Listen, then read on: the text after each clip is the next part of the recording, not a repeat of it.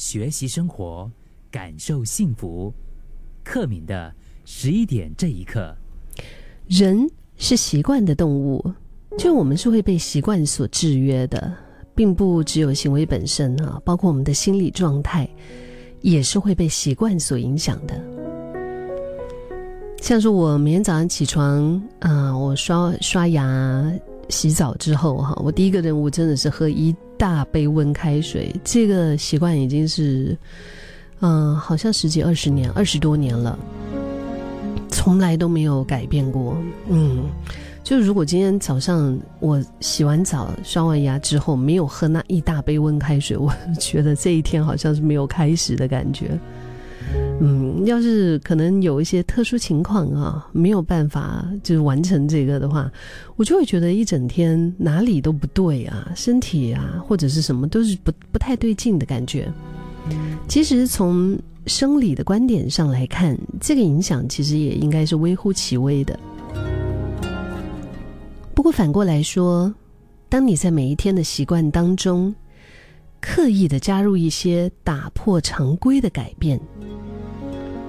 你相不相信可能会为你的生活带来一些意想不到的新鲜的能量？就比如说，平常上班的时候，你总是喜欢轻松自在的一个穿着，如果特别啊选在有重要会议那一天，然后你就穿得更加的正式一些。那这种时候，你的衣着呢，就会让你自我感觉特别有精神，所以就会比较有自信呐。在那个不容易出错的一个场合里面，可能就是表现得更好。这也是电影情节里面啊，像是主角参加重要任务之前啊，他们会特别穿上那种他们珍藏的一些战袍的原因，对吧？从脑神经科学的角度来看，这些就是在我们习惯里面哈，平常的这种呃常态里面，如果我们加入些许的不同。不管是影像、声音、触觉、气味，都是直达我们脑部的一个神经性的刺激，就可以让你感觉到，哎，自己跟以前不一样哎。而当添加这些小小的改变，是往你喜欢的好的方向，就会对你的心理状态带来正面的影响。最简单的就是从外在开始嘛，常穿轻松 T 恤的，你今天可能换一件稍微正式一点的衬衫，啊，常常穿那种飘逸呀裙子啊，然后今天哎换一件比较利落的裤装，或者是戴上一只有纪念意义的手表，啊，你换喷另外一种味道的香水，改走另一条路，甚至是呃平常不舍得，可能就是。坐这个 Grab 啊，还是什么的，都是搭公交车的哈，都是，呃，搭地铁的公共交通的。就突然间你就打个的，反正这些在生活中刻意设计出来，让你觉得今天自己比以前更好的一种小小的不同，可能会让你觉得更安定、更自信、更喜欢自己的不一样。这个东西我们不要小看哦，它说不定可以引发一连串改变我们生活的蝴蝶效应。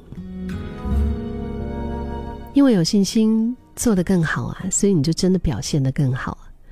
因为表现得更好，所以获得了比预想中更好的奖励。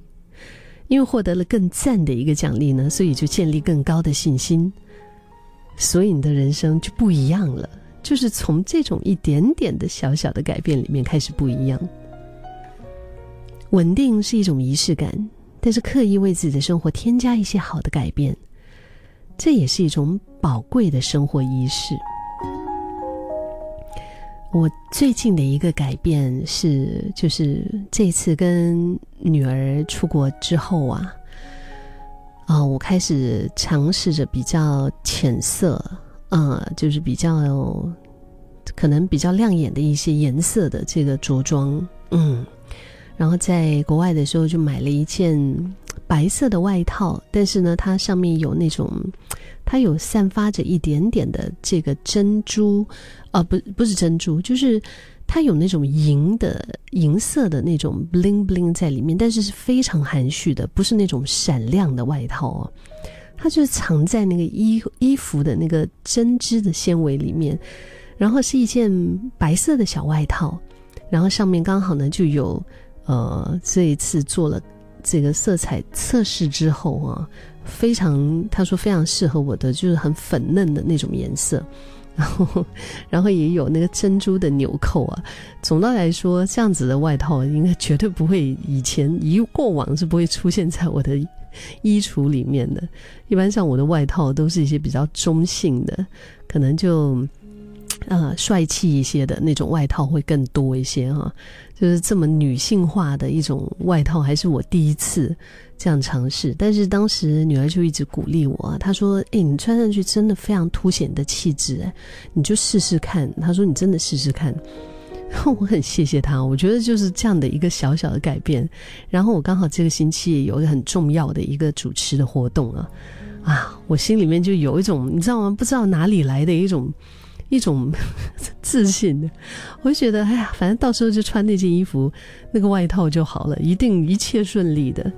哎，就是这样子，从一些小小的事情开始，可能就为我们平常比较庸碌啊、平淡的生活安排那么一点点的不一样。就有时候这些看起来微不足道的改变，可能可以为我们的生活带来更多美好的惊喜。